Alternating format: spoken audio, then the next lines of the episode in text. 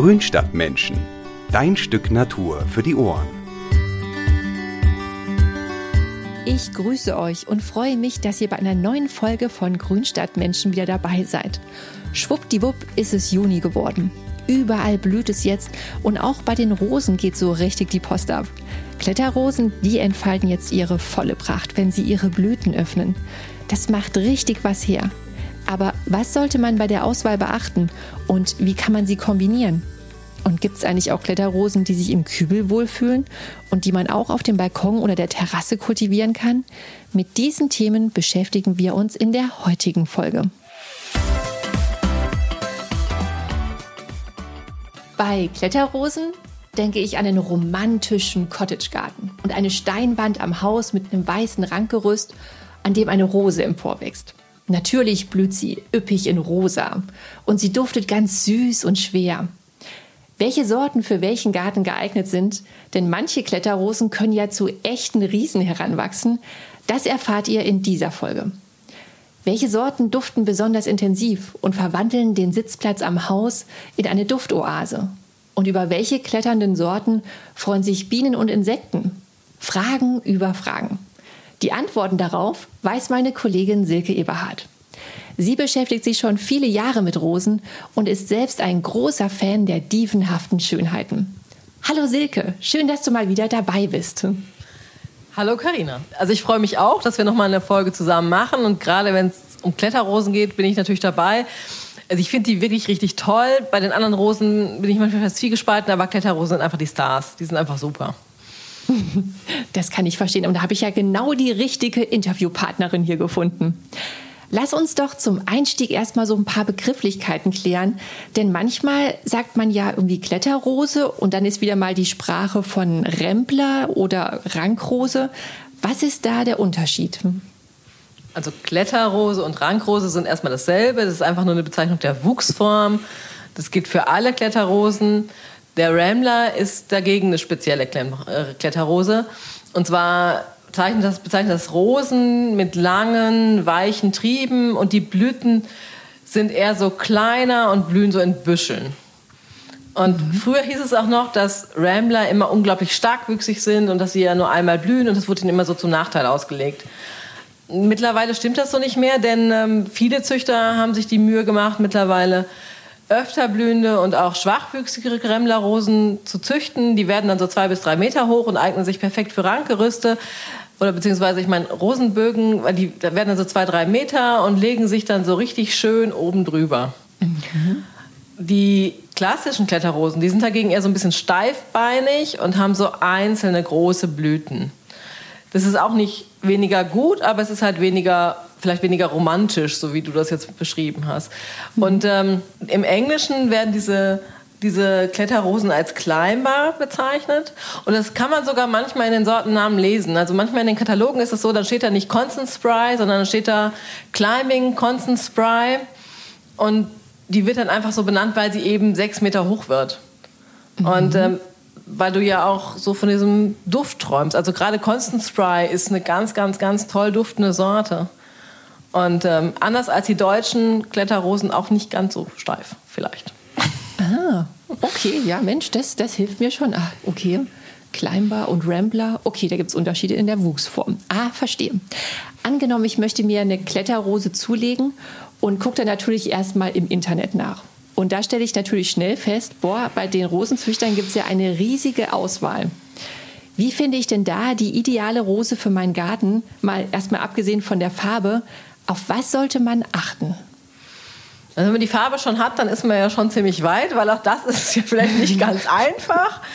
Ähm, das nächste Wichtige ist dann tatsächlich die Wuchshöhe. Also es gibt Kletterrosen, die werden drei Meter hoch und andere, die werden zehn Meter hoch. Und das ist ja schon ein enormer Unterschied jetzt im Einsatzbereich. Und dann gibt es, wie ich vorhin gesagt habe, es gibt einmal und öfter blühende Rosen.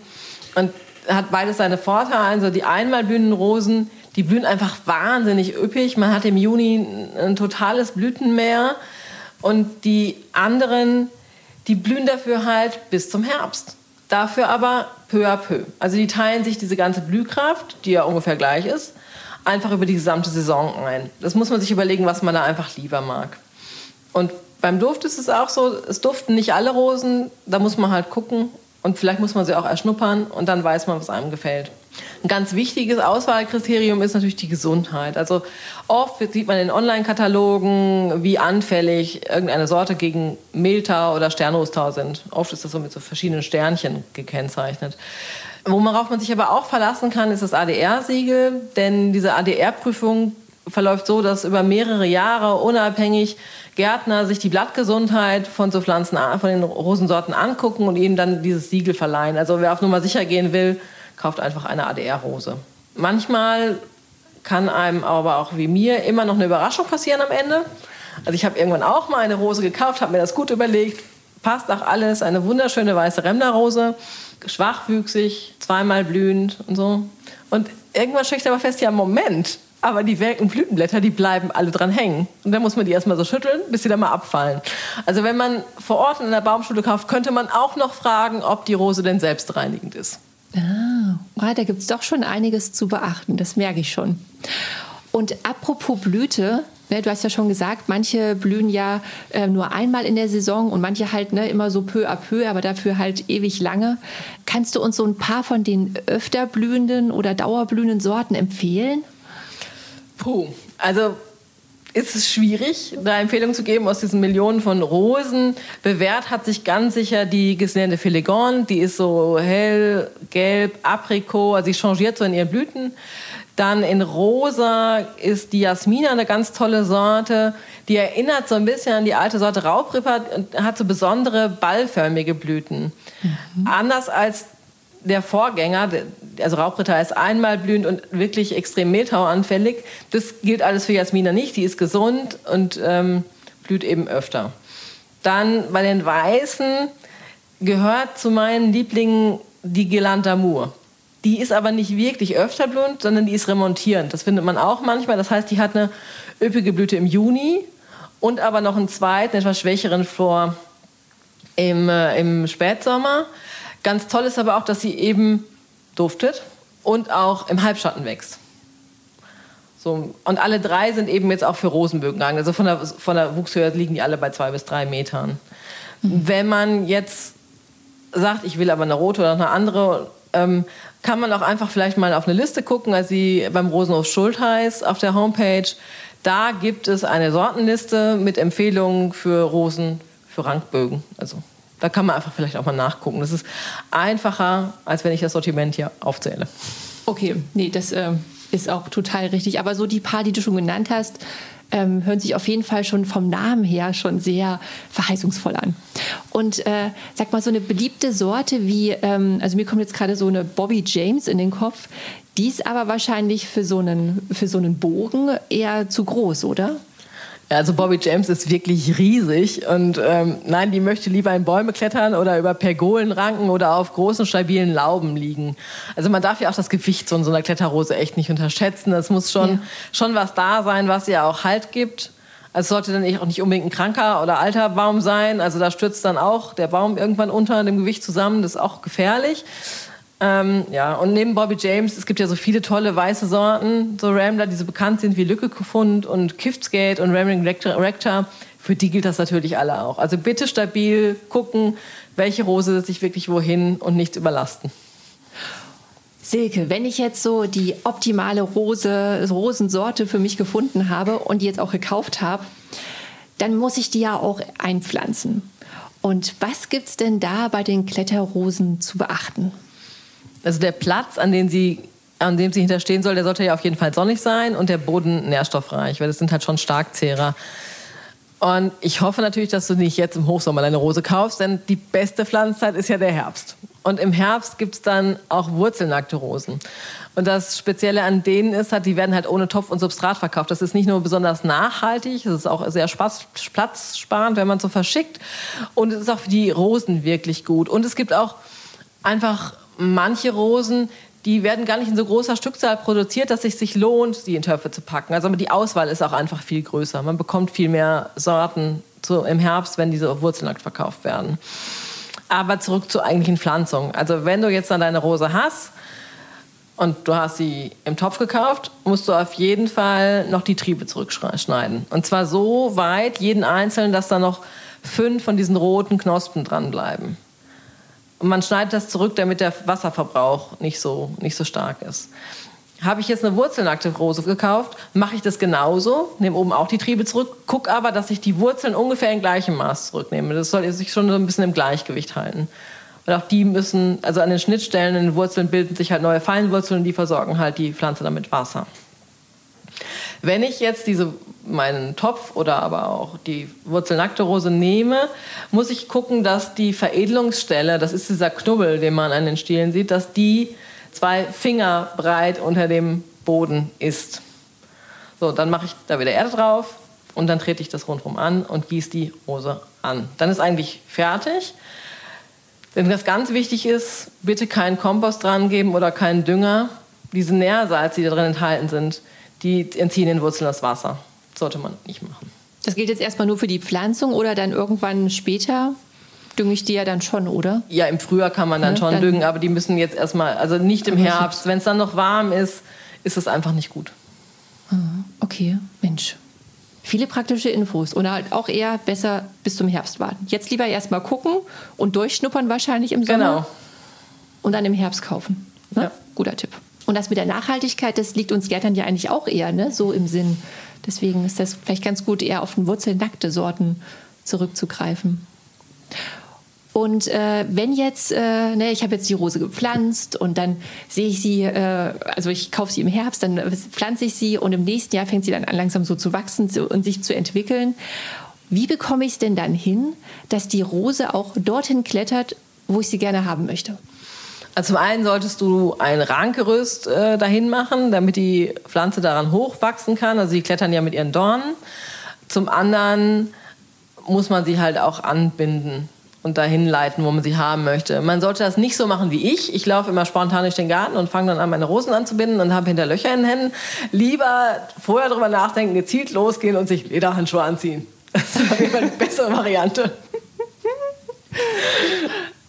Großartig.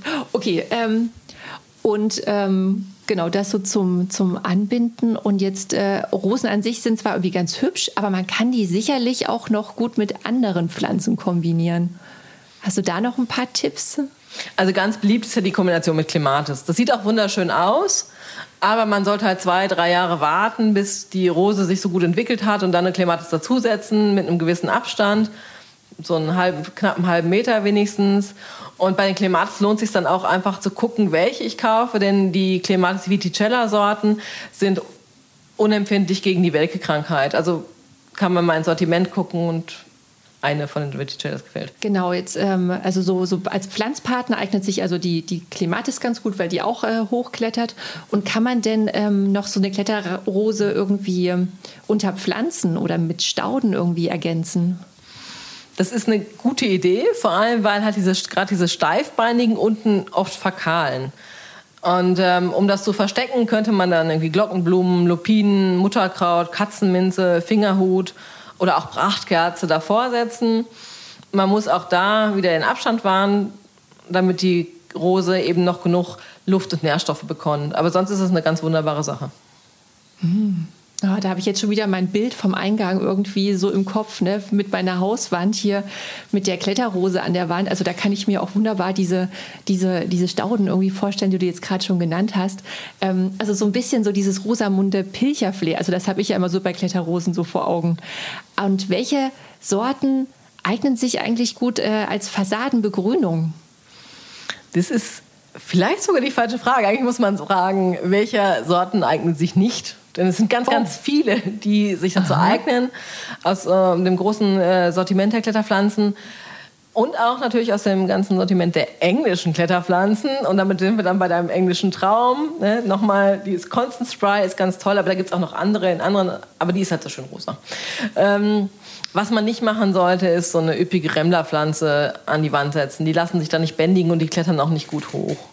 Dann sollte man halt gucken, bei den Roten ist vielleicht ein bisschen Vorsicht geboten. Nicht alle halten es aus, von einer warmen Wand zu blühen und die bleichen dann aus. Also aushalten soll es die Sorte Flammentanz. Ich habe es jetzt selber noch nicht ausprobiert, aber die soll rote Blüten behalten. Und dann gibt es ja manchmal noch das Problem, dass man eine Wand hat, die man begrünen möchte und die liegt eben nicht in der vollen Sonne, sondern man hat irgendwie als Hauswand, die möglich ist, eine Ost- oder Westwand. Aber auch hierfür gibt es Lösungen, also zum Beispiel die Sorte New Dawn, Jasmina, Laguna oder Rosarium Utersen eignen sich eben auch für den Halbschatten und dann kriegt man auch diese Wände wunderhübsch. Mhm. Oh, die muss ich mir noch mal genauer angucken, die du gerade genannt hast. Und einer der Trends beim Gärtnern ist ja auch so dieses naturnahe Gärtnern. Ne? Und äh, mit welchen Kletterrosen kann man denn besonders viele Bienen und Insekten anlocken? Da gibt es sicherlich einige, aber ich finde gerade in so einem Naturgarten passen halt so diese neuen kleinen Rambler-Rosen, weil die einfach mit diesen kleineren Blüten einfach viel, viel natürlicher wirken. Und ja, da kommen auch so meine Lieblinge Gelanta Moor und Gislande Filigone wieder zum Zug. Auch die sind wirklich gut äh, für Bienen. Ähm, und wer es rosa mag, nimmt vielleicht so eine Rosendorf Steinfurt und auch es gibt sogar rote kleine Rambler wie Rosi. Und die mag auch von Insekten beflogen werden. Eine letzte Frage habe ich noch, Silke, bevor ich dich jetzt hier mit den Rosen wieder in Ruhe lasse. Und zwar, wenn ich jetzt angenommen, ich habe jetzt keinen Garten, keinen großen Garten, sondern nur einen Balkon oder eine Terrasse, sind denn da Kletterrosen überhaupt realistisch? Also ich würde sagen, wenn du genug Sonne hast, würde ich es auf jeden Fall mal ausprobieren. Ein Versuch ist es immer wert. Man braucht aber auch einen großen Topf, der recht hoch ist, weil die Wurzeln relativ lang sind von der Rose. Und da muss man mal gucken, ist die Rosenschule Cordes, die hat beispielsweise gerade eine neue Rosenlinie quasi auf den Weg gebracht, die heißt Silhouetta und die werden nur zwei Meter hoch. Also die ist auch für kleinere Balkone gut geeignet und die gibt es auch in verschiedenen Farben. Cool. Da gucke ich auf jeden Fall mal nach, weil ich habe ja nur einen Balkon. ähm, deswegen wäre das wahrscheinlich eher was für mich. Ne? Dann muss ich mich wahrscheinlich nur noch mit meinem Rosamunde Pilcher-Traum noch ein bisschen gedulden, ähm, ich dann hier eine Fassade begrüne, aber sondern begnüge mich erstmal mit dem kleineren. Silke, vielen lieben Dank, dass du mir hier so viele Fragen beantwortet hast. Ich habe wieder viel dazugelernt. Und ich hoffe, dass wir uns bald mal wieder hören. Ja, liebe Karina, ich danke dir auch, dass du auf mich zugekommen bist. Es hat mir sehr viel Spaß gemacht und ich wünsche dir noch einen schönen Tag. Wenn ihr eine tolle Kletterrose im Garten habt, auf die ihr mega stolz seid, dann schickt uns gerne Bilder davon über Instagram oder per Mail. Und auch falls euch zu dem Thema noch was Wichtiges eingefallen ist, was ihr uns gerne mitteilen möchtet, wir freuen uns auf eure Nachrichten. Die Adressen, die findet ihr wie immer in den Show Notes. Und wer mag, der kann diesen Podcast natürlich auch abonnieren und verpasst so keine neue Folge mehr. Es gibt uns bei Spotify und Apple Podcasts.